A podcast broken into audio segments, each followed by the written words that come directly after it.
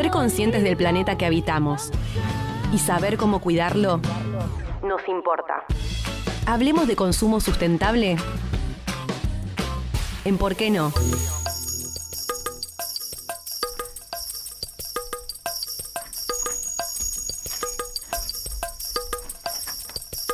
Bueno, y acá estamos, última media hora del programa, como anticipamos recién.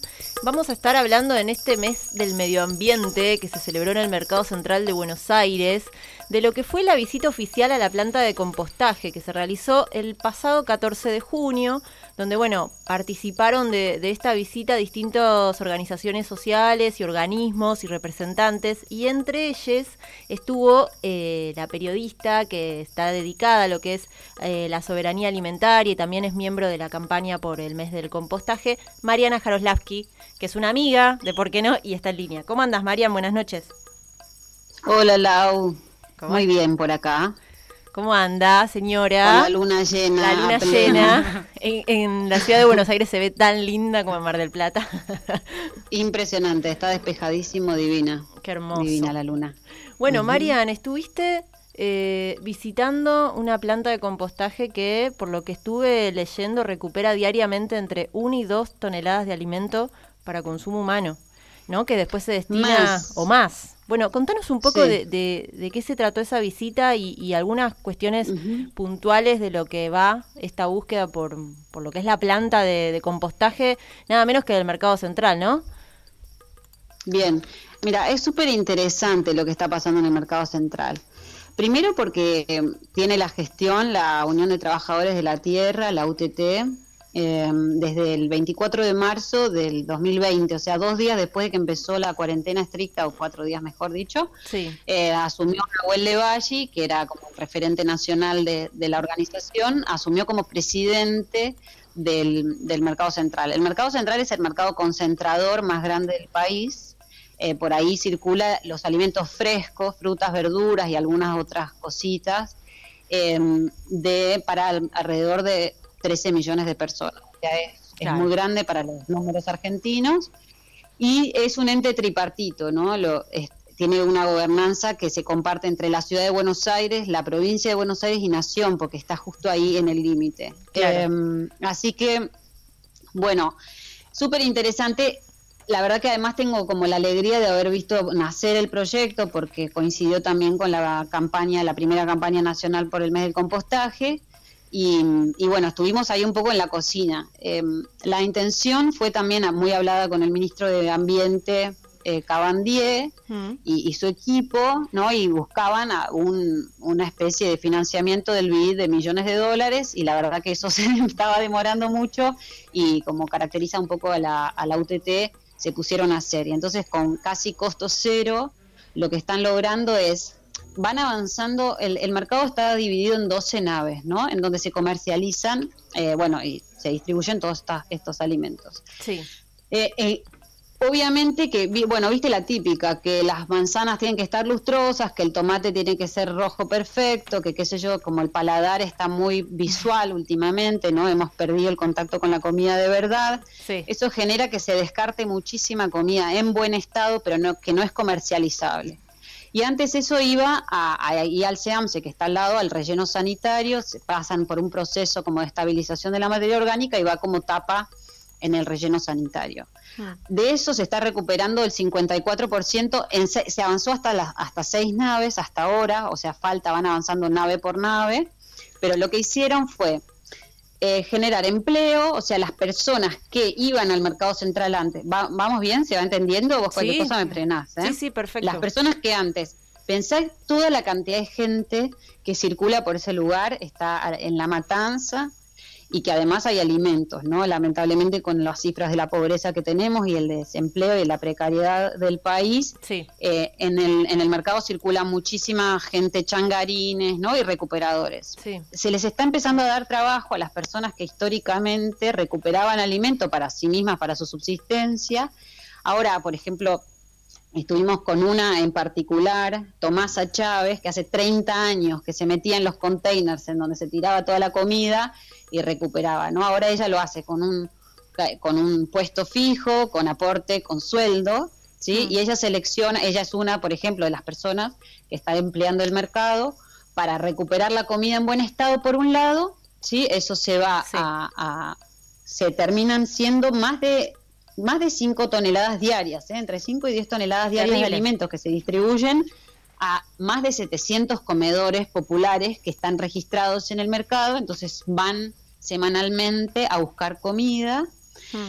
em, y lo que no está para comer se va a la planta de compostaje. Entonces eso es re interesante porque el compostaje es la última instancia de la materia orgánica del alimento, ¿no? El compostaje es el resto, es el final que le devolvemos a la tierra. Pero primero la, UTT, que aparte viene muy desde, desde las bases sociales, ¿no? Con, claro, conoce mucho también de, los sectores que necesitan asistencia, que están totalmente olvidados. Sí. Eh, entonces, lo primero que pusieron, de hecho, el programa se llama Programa de Reducción de Pérdidas y Valorización de Residuos.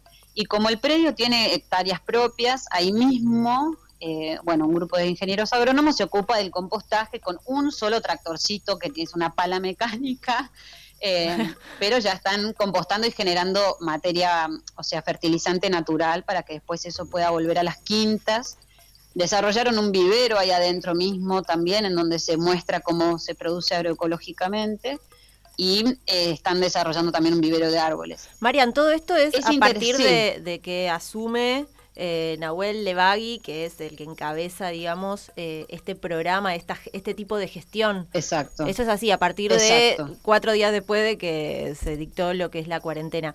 Y que me parecía interesante. Mira, nosotros nos recibió a los 15 días de haber asumido ya, o sea, el, tema este de la recuperación, porque, bueno, por lo pronto era un alimento que se estaba echando a perder, ¿no? Claro. Así que también nació en la pandemia la, la red de comedores eh, que también la UTT tiene una participación fuerte, entonces, bueno, pudieron ahí mechar y, y poder, eh, bueno, transferir esos alimentos a los comedores. Perdón que te interrumpí. No, no, que en realidad era de, de, esto que vos estás contando, que fuiste, digamos, yo estaba leyendo también como lo que sería la nota oficial, que lo quería, nada, comentar con vos, que hablaba de que este programa, lo que decían, es que es una muestra concreta de política pública que une en los hechos el anhelo de justicia social con justicia ambiental. Te quería traer nada, esta frase, este tema, porque me parecía como interesante y para profundizarlo un poco, ya que vos estás eh, mucho más metida en la materia, además de que fuiste y hmm. visitaste la planta. ¿Qué, eh, ¿Qué sensación te da y qué perspectiva crees que puede llegar a tener esto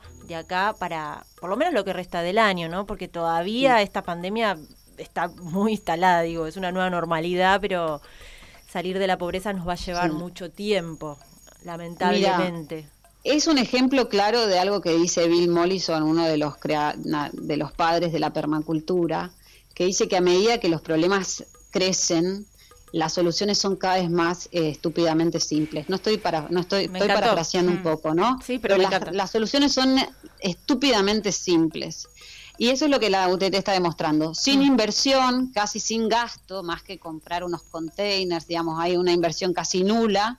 Y, contra, y sí, se contrató a personas que estaban en la marginalidad total, se les dio empleo digno, están solucionando, o, sea, están generando un superávit en todos los sentidos. Y además, y se repite en el mercado un poco la lógica de los residuos que se repite en, en todo el país, mm. que es que el 50% son compostables y el 50% son bueno, en, en el otro 50% hay un 30 de reciclables y un 20 que a veces es descarte porque no tiene otra solución más que ir un basural, que eso, bueno, hay que Pero también porque cómo estuvo tratado, ¿no? Quizás también esa parte de lo que fue basura, que también quizás con otro tipo de educación ambiental o previa también se podría seguir reduciendo, pero bueno, es un escalón más. Ojalá que, sí.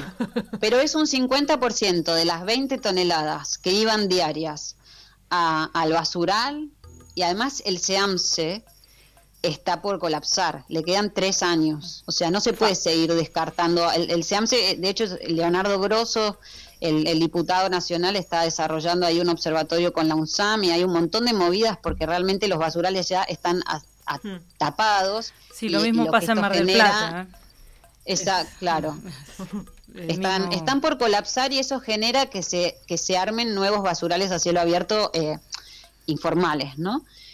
Entonces es, el tema de la basura es un tema grave, es un tema ambientalmente fuerte y a mí lo que más me gusta es que también esto valoriza al compostaje como, como una salida posible también, muy posible, exacto, mm. exacto. Y además pensar que esto después está en, digamos, en la misma línea de, del, mercado de fomentar de la agroecología, ¿no? Ellos lo que hacen es también trabajar junto con los traders, ¿no? Con los vendedores de, de verdura, porque están haciendo estudios de presencia de agrotóxicos en las frutas y verduras y entonces después también pueden entrar a través de los traders, entran en contacto con los productores y están tratando de enseñar, ahí sí a través de la COTEPO, de la UTT, que es la, rama de la agroecología de la UTT, de empezar a capacitar a esos productores en agroecología, o sea, para que nosotros dejemos de comer venenos.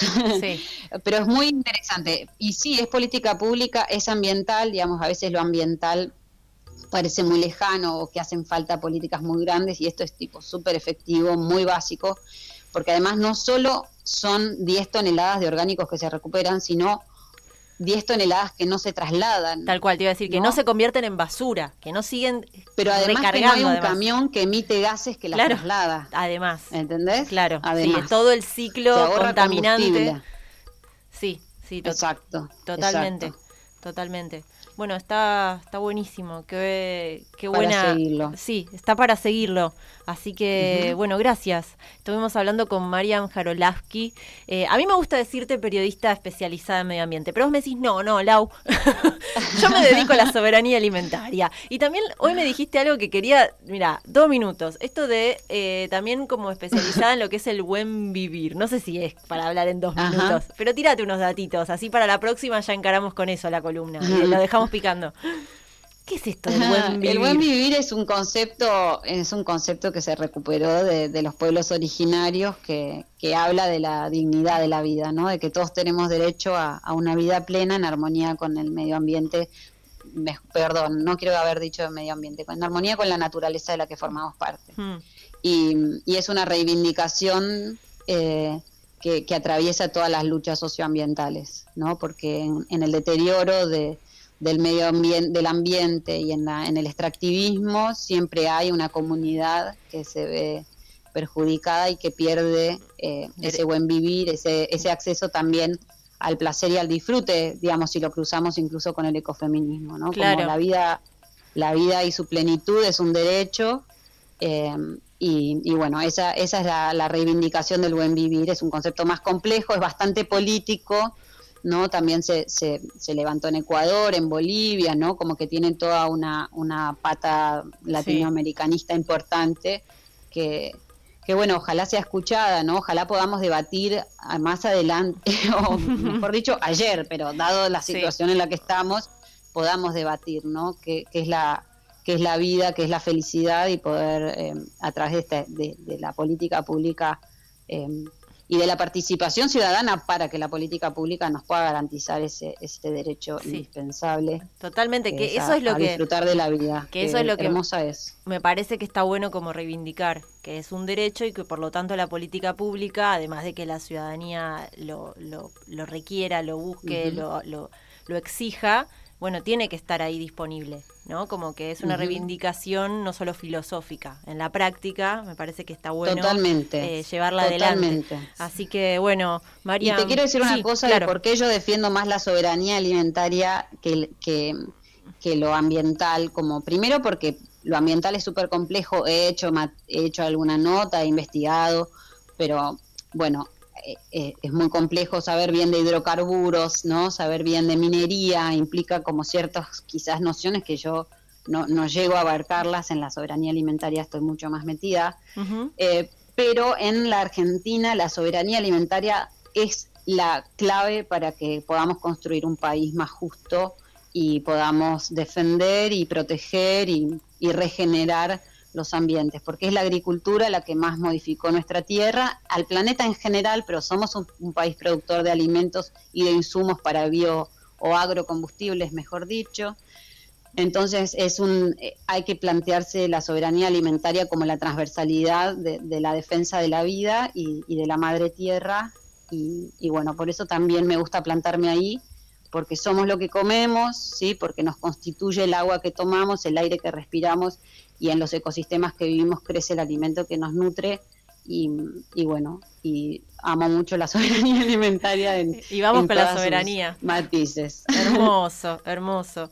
Bueno, María, muchísimas gracias por este ratito y seguramente el mes que viene nos volvamos a, reencontrar en esta columna que tanto queremos, que podemos eh, abordar la soberanía alimentaria eh, nacional y también en algún plano más universal, si, si tenés ganas. Hay muchos temas que, están dando vuelta en, términos políticos.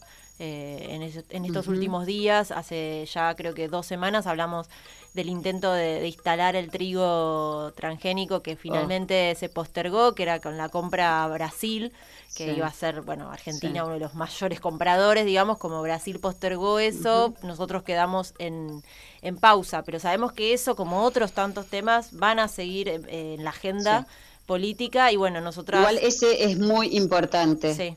Así que no, no nos despeguemos de esa mm, agenda porque... Por eso te digo, ese es como la base. que no se apruebe. Exacto. Eh, así que seguramente vamos a estar nuevamente charlando con vos. Bueno, te mandamos un, beso muy grande. Eh, abrazo gigante. Abrazo. Hablamos con Marian Jaroslaski. Y bueno, nos vamos a escuchar algo de música antes de que a escuchar hagamos el cierre. También quería agregarles que si quieren conocer acerca de El Buen Vivir, eh, la marcha que se hizo la semana, el mes pasado, 36 eh, naciones indígenas integrantes del movimiento de mujeres indígenas por el Buen Vivir, llegaron, bueno, a Casa de Gobierno con, con esta, con lo que todo lo que estábamos recién hablando, eh, con la idea de eh, rechazar que, bueno, que se siga maltratando eh, la, Pachamama, nuestra tierra. Así que si tienen ganas de googlear, las buscan para más información de lo que estuvimos charlando también. Bueno, música que trajiste vos, Muerdo, vamos a escuchar, Lo Bueno. Me gusta. Ahí va.